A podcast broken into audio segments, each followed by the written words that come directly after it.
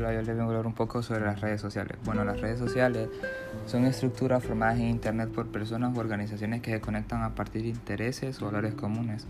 A través de ellas se crean relaciones entre individuos o empresas de forma rápida, sin jerarquía o límites físicos.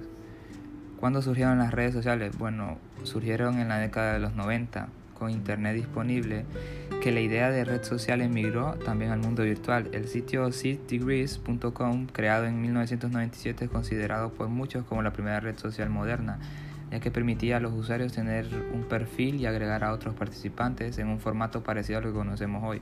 El sitio pionero, que en su auge llegó a tener 3,5 millones de miembros, se cerró en 2001, pero ya no era el único.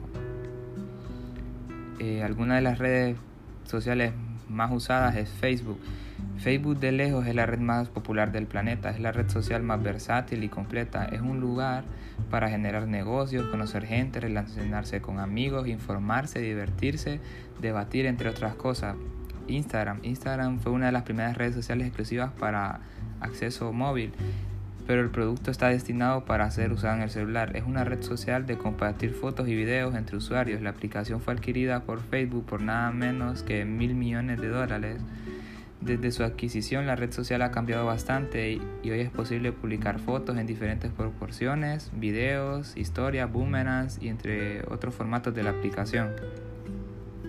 Twitter Twitter se utiliza principalmente como una segunda pantalla en la que los usuarios comentan y debaten lo que están viendo en la televisión, publicando comentarios sobre noticias, reality shows, juegos de fútbol y otros programas. WhatsApp, la red social de mensajería instantánea más popular. Prácticamente toda la población tiene que un smartphone que se puede instalar WhatsApp Snapchat es una aplicación para compartir fotos, videos y textos para dispositivos móviles. Se consideró el símbolo de